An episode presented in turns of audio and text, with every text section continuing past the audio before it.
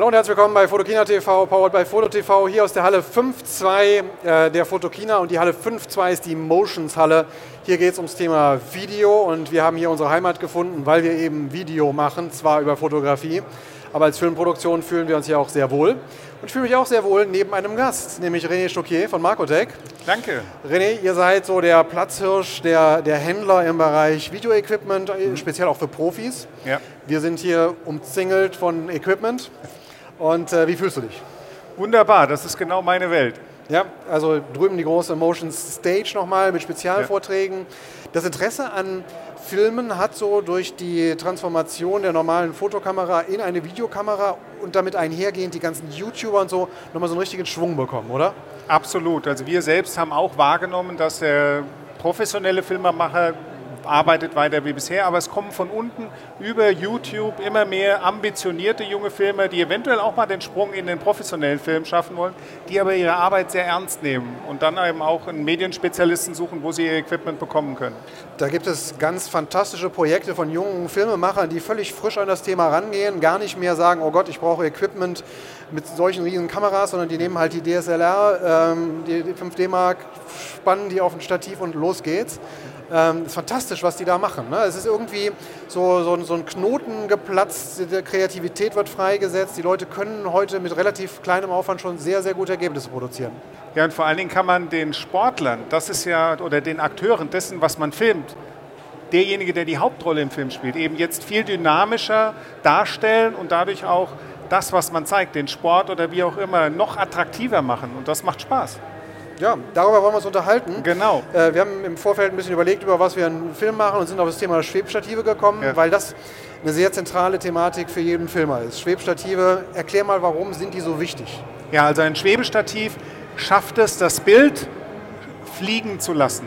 Es geht immer darum, wie kann man mit wenig Mitteln den Eindruck erwecken, man hat eine Riesenproduktion, man hat viele Mitarbeiter, die einem helfen und im Endeffekt ist man aber nur alleine und möchte trotzdem einen tollen Film machen. Und in jedem Film ist es so, dass man nicht nur Aufnahmen vom Stativ hat, sondern man hat auch Aufnahmen von einem Dolly zum Beispiel, der auf Schienen läuft. Das hat man nicht immer zur Hand.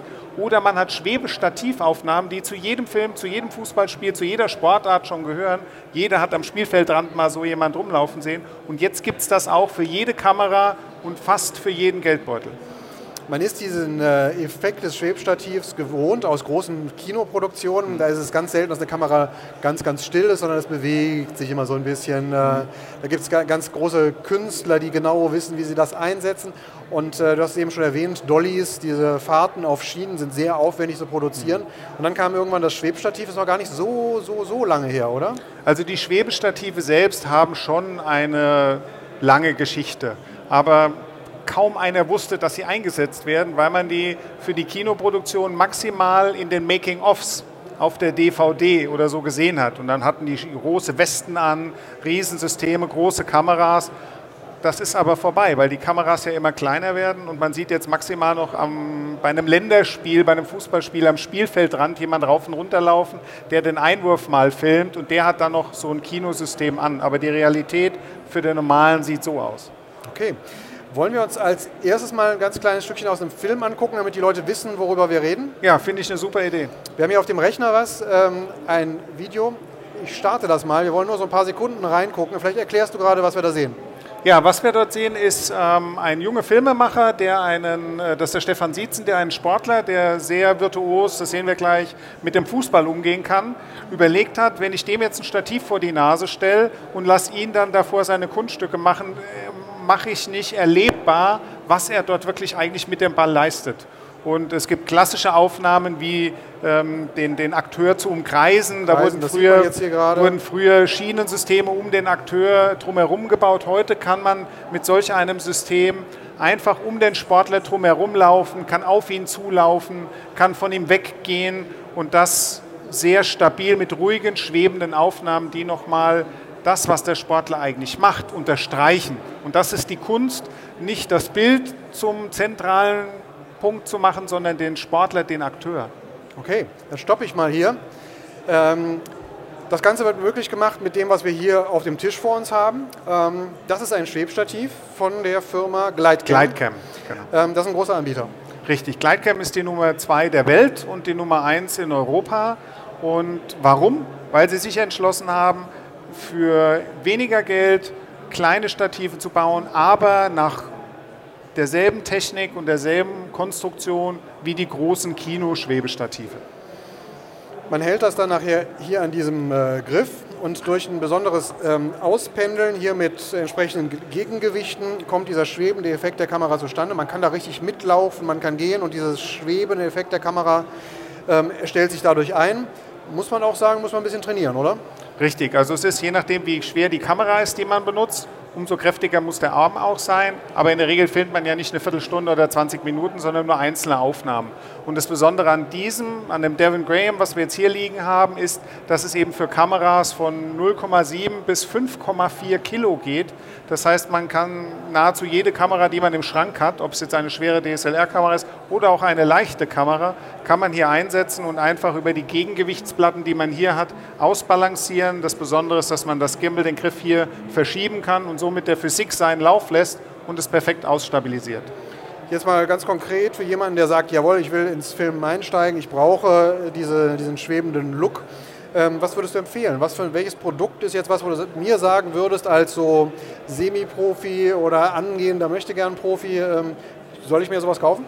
Also ich würde auf jeden Fall nach einem System schauen, das äh, die Bandbreite meiner Kameras abdeckt. Wenn ich nur eine Kamera habe, dann kann ich mir ein Schwebestativ exakt für diese Gewichtsklasse kaufen. Das kann auch von Glidecam oder von anderen sein. Dann muss man genau darauf achten, wie schwer ist meine Kamera mit Optik. Sagen wir mal 1,8 Kilo, dann wäre es bei Glidecam jetzt ein HD 2000. Hat man aber mehrere Kameras, das heißt, man filmt auch mal mit einer GoPro oder mit einem kleinen Fotoapparat oder mit einem Camcorder, dann sollte man überlegen, ob man zu einem Glidecam XR Pro zum Beispiel geht, was eine Range hat von 0,5 bis 4,5 Kilo, deutlich günstiger ist. Man kann damit üben und wenn man dann wirklich irgendwann mal bei den großen C100 Canon-Kameras oder einer Red Dragon angekommen ist, dann kauft man sich sowas.